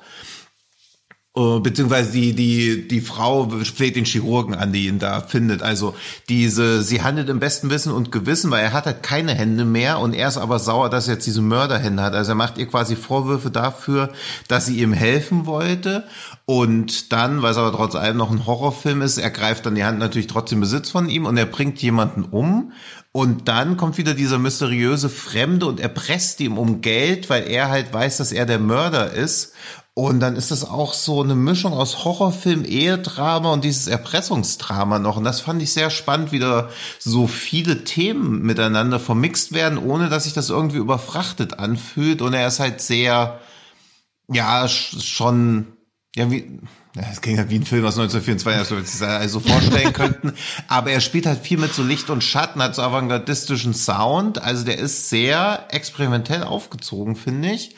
Und in den Hintergründen, die ich zum Film gelesen habe, geht es auch da eher so um die Angst vor Transplantation, weil was für uns hoffentlich nie eintritt, aber inzwischen ja schon ja, Alltag ist, war 1924 halt noch was komplett Abwegiges, dass man irgendwas transplantieren kann.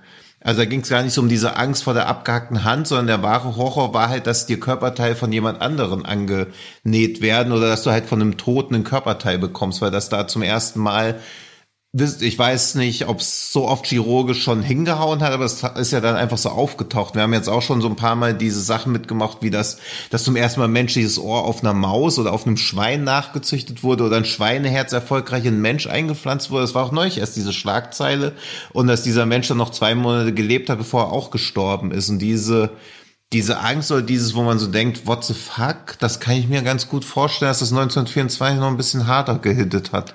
Okay, ich weiß jetzt nicht genau, wie wir vom Handthema auf Mäuseohren gekommen sind, aber ich habe noch eine andere. Irgendwie kommen wir bei Genregeschehen am Ende immer auf Mäuseohren. Ja.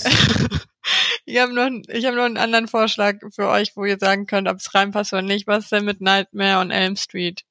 Die Hand da nicht auch Hm. wichtig. Ja, good take. Also, Ja, also zumindest Ja. die, die, dieser, diese eine Hand ist halt wichtig, die andere ist ja nicht wichtig. Ähm, aber ja, es, ich meine, als ich das zum ersten Mal, als ich zum ersten Mal Nightmare mitbekommen hatte, da war ich auch unsicher. Sind es jetzt Krallen oder ist es jetzt ein Handschuh? Und es ist ja Hm. vermeintlich ein Handschuh. hm. Aber nichtsdestotrotz ist dieser Handschuh oder halt eben, man sieht es ja auf dem Plakat eigentlich nie so genau, also nicht so deutlich, das sieht man ja eher so mehr im Schatten. Es ist eine Hand mit verdammt langen Fingernägeln oder Krallen. Und ja, ich würde sagen, ohne die wäre Freddy schon um ein gutes Stück Ikonografie ärmer. hm. Weil ich glaube, nur mit Hut und Ringelpullover hättest du da nicht viel gerissen.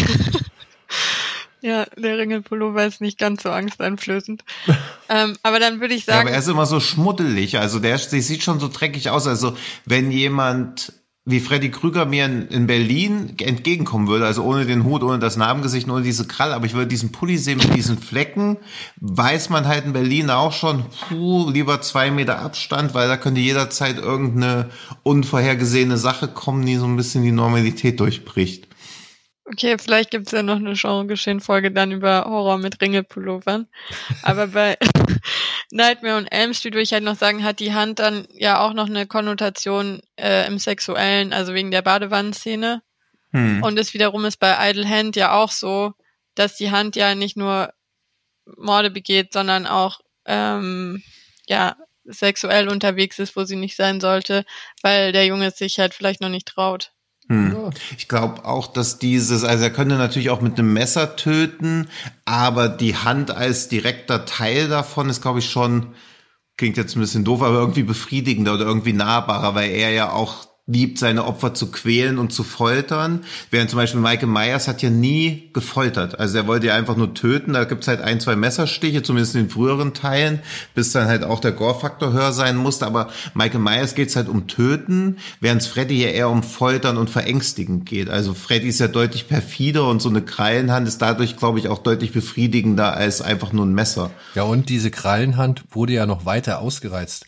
Wir erinnern uns Ja. ja an irgendwie, ich weiß gar nicht, welcher Teil das ist, der vierte oder der fünfte, wo irgendjemand im Wasser am Strand ist und dann kommen die Krallen aus dem Wasser Stimmt, raus und äh, schwimmen so durch, durch das Wasser wie der weiße Ja, ja. Hai. Also beziehungsweise wie halt die Rückenflosse eines Hais. So, also das sind ja immer wieder Methoden, sie haben immer wieder Methoden gefunden, um diese, um diese Krallenhand erstmal irgendwie noch bevor Freddy irgendwie Und- kommt, in Szene zu setzen.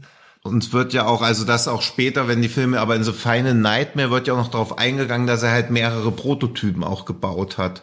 Also das finde ich auch perfide, dass Freddy Krüger wirklich so da sitzt und sich anguckt, was jetzt wirklich das Quälendste oder so wäre. Da gibt's noch welche, wo so Spikes drauf sind, wo noch Rasiermesser drauf sind und in Freddy's Revenge ist es, glaube ich, wo sie auch aus seinen eigenen Fingern rauswachsen. Ja, genau, da ist, Also- es, da ist es dann endlich mal aus den Fingern so.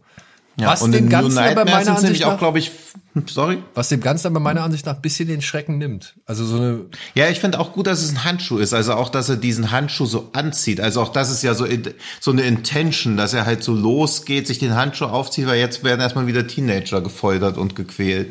Also das ist schon alles sehr perfide. Und in, ich glaube, in New Nightmare oder so hat er auch einmal fünf Klingen dran. Und da ist mir auch zum ersten Mal aufgefallen, dass ja immer nur vier sind. Also auf dem Daumen sind eigentlich gar keine Klingen drauf, weil das bringt's halt auch nicht. Also er fetzt ja eher so damit, wie, Umso besser. wie eine Kralle. Ja, wie eine Kralle. Und ich finde den Punkt, den Clara eben gesagt hat, den finde ich auch Hm. noch mal echt spannend, weil ähm, du kannst, der, also der hat mich halt an meine längst vergangenen Coupé-Zeiten erinnert. Ähm, Im im erotischen Kontext, ne? Also, weil es war halt wirklich, da, da, ich weiß noch, wie, wie erstaunt ich war, wenn wir irgendwie Nacktbilder fotografiert haben, dann mussten alle fünf Finger zu sehen sein. Sobald ein Finger weg war, ja, war es schon gefährdet oder war die FSK 16 schon gefährdet. So. Weil, also wenn du irgendwie eine Hand hattest, die auf einem nackten Körper liegt oder sonst irgendwas oder die sich Ja. irgendwo befindet auf dem nackten Körper, Ja. Sobald Ja. ein Finger weg ist, Problem. Hä, wo soll denn der Weil sein? man nicht weiß, wo der Finger ist. Weil oder man, nicht weiß, weil man nicht weiß, wo der Finger ist. Okay. Ja, weil er halt dann, äh, okay. naja, vielleicht in einer sexuellen Interaktion involviert ist. Ja, Verstehe zum ich Beispiel. nicht. Und das ist halt, so. das hat halt diesen, in diesem Pressekatalog, der uns da vorgelegen hat, hat er halt wirklich den Unterschied zwischen zum Teil FSK 16 und FSK 18 ausgemacht. Wenn irgendwie Hm. die Hand nicht ganz klar mit allen fünf Fingern zu sehen war, musste ein anderes Bild her. Also, ne? Ich find's krass, was, also ich fand's auch erstaunlich, aber ja, das äh, äh, fügt sich jetzt alles zu einem Bild zusammen.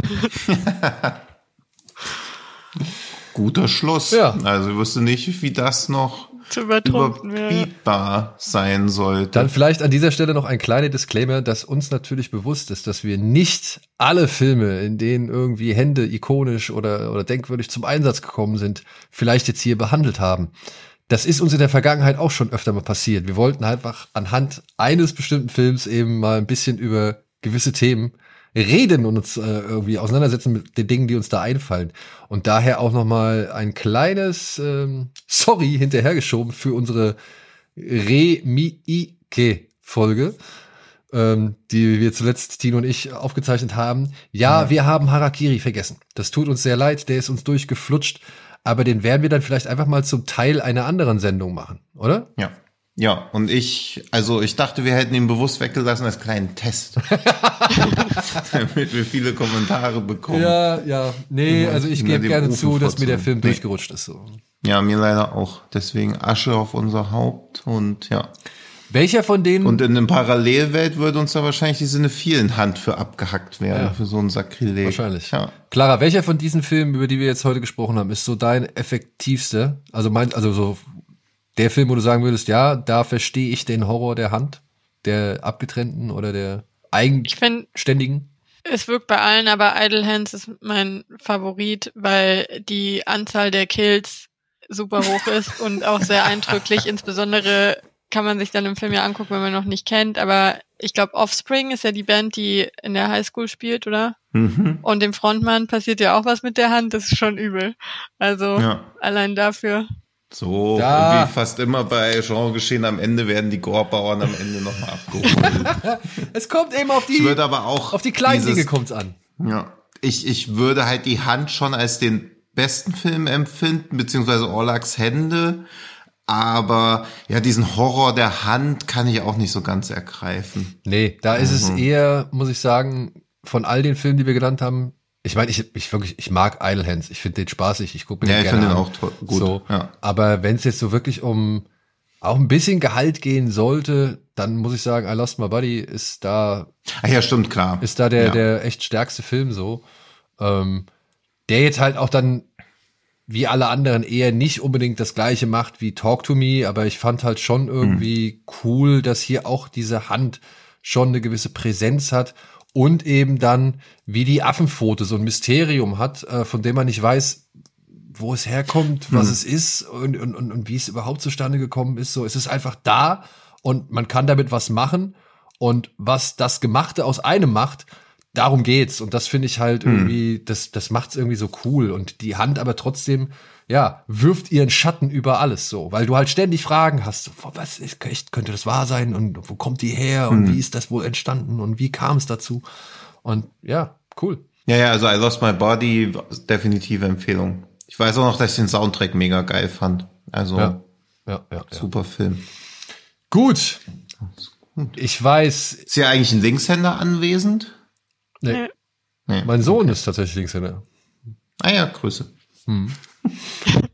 Ich wollte eben noch sagen, vielleicht kann Tino jetzt eine neue These aufstellen, dass es auch keine schlechten Filme mit Händen gibt. Dann ist mir aber aufgefallen, dass im Zweifel in jedem Nee, Film wir haben den ich noch, ich erwähne ihn noch, oh Gott sei Dank hatte ich es mir auch noch aufgeschrieben, weil dafür hätten wir, glaube ich, wieder den Arsch aufgerissen bekommen mit beiden Händen. Diesen Mann aus The Hands of Fate, der ja bei IMDb immer als einer der schlechtesten Filme aller Zeiten, zu Recht auch, da ist auch mit viel doppelten Layern und Metaebenen nichts mehr zu retten. Da hat der Bösewicht auch zwei rote Hände, aber naja, das macht den Film halt auch nicht besser. Deswegen, also den habe ich auch drüber nachgedacht, ob man den erwähnen soll, aber die Hände sind halt einfach nur rot. Und dann müssten wir jeden Film, wo jemand merkwürdig aussehende Hände hat oder Handschuhe trägt oder sonst was noch erwähnen. Und dann, Ja. Aber zum Schluss könnte ich noch mit einem berühmten Schlussbild äh, dienen.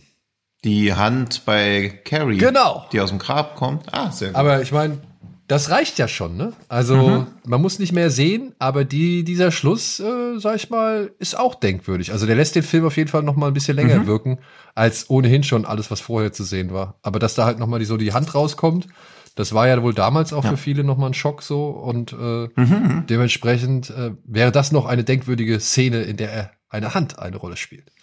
ja, stimmt. Gut, Und in keinem der Handfilme werden Fingernägel rausgezogen. Das ist Ja. nämlich immer noch was, was mich immer wieder Fingernägel rausziehen und Brechen, äh, so. Achillesferse durchschneiden sind meine beiden Trigger in Filmen. Ja, muss ich mal weggucken. muss ich auch sagen, wenn Fingernagel oder so, wenn irgendjemand so abknickt mit dem Fingernagel, das ja, ja, schlimm, Boah, schlimm. Schlimm. Ja. Ganz schlimm. So, mit diesem Gefühl entlassen wir jetzt alle, die den Podcast zum Einschlafen hören, in ihre Träume. Ja. Und bedanken uns ganz herzlich bei Clara für die Unterstützung. Dank. Vielen Dank. Äh, wir freuen uns auf ein nächstes Mal. Äh, wenn du ein bestimmtes Thema hast, worüber du reden willst, sag gerne Bescheid. Ich hoffe, wir konnten den einen, die eine Woche Ausfall von Genre Geschehen jetzt äh, halbwegs wieder gut machen. Und hoffen auch, dass euch die Folge Spaß gemacht hat, beziehungsweise dass ihr da draußen gerne uns überall abonniert, wo ihr uns abonnieren könnt. Vielleicht auch hier und da mal ein Like gebt oder einen Kommentar abgebt, bei zum Beispiel Spotify oder iTunes, das wäre ganz schön. Und ja, auch das haben wir gelesen, dass wir diese Folgen immer noch mal mit einem kleinen Spielchen abrunden sollen. Da muss ich uns beiden mal hier eine Rüge erteilen, Tino. Das haben wir ein bisschen schleifen lassen. Das stimmt. Aber wir machen jetzt ein Spiel. Ich halte meine Finger hoch, meine Ha- einen Finger von meiner Hand hoch und ihr müsst raten, welchen. Okay. Mach. Ach so, nee, das war so der Gag, das für die zu. Aber sag mal Stopp. Oh. Quelle Ja, fällt auf die einfachsten Handgags rein. Ja, aber dass du auch die einfachsten Handgags dann noch bringst, Na klar. das ist dann halt die Natürlich. Frage. Ja, also liebe äh, Zuhörerinnen und Zuhörer, erratet bitte bis zur nächsten Folge, welchen Finger Tino hochgehalten hat. Und dafür dürft ihr euch einen Film wünschen, über den wir dann hier reden. Alle, die ihn richtig erraten. Genau. Wir dürfen alle einen Film abliefern, über den wir Ja. reden. Dann sind die nächsten 111 Ausgaben ja schon fully packed. Alles klar. Ansonsten schaut gerne auch mal bei Claras Kanal Atlanta Loves Movies vorbei. Gibt's bei YouTube. Und ja, wenn ihr mal hier wieder im Discord seid und so, freuen wir uns auch. Und so weiter und so fort. Vielen Dank fürs Zuhören. Und bei Spotify über Bewertungen mit so vielen Sternen, wie eure Handfinger hat. Ja. Deswegen hoffe ich, dass wir nicht so oft in irgendwelchen Sägewerken gehört werden. Ja, Mann, ja, aber wir kommen ja auch gerade nicht raus. Ich habe auch so, ich habe eben auch schon, das wird André richtig gut gefallen, er ist nämlich wieder der Einzige, der es merkt, als ich gesagt habe, das ist ein guter Schluss, habe ich mir eine Handvoll Studentenfutter in den Mund gesteckt und habe jetzt einfach die ganze Zeit schon seit zehn Minuten zwei Nüsse in der Backentasche, wie so ein Hörnchen. Sehr gut. Okay. Ja, Damit Tino jetzt seine Nüsse endlich zerkauen kann, sagen wir einfach mal Ja. Tschüss. tschüss. Ciao.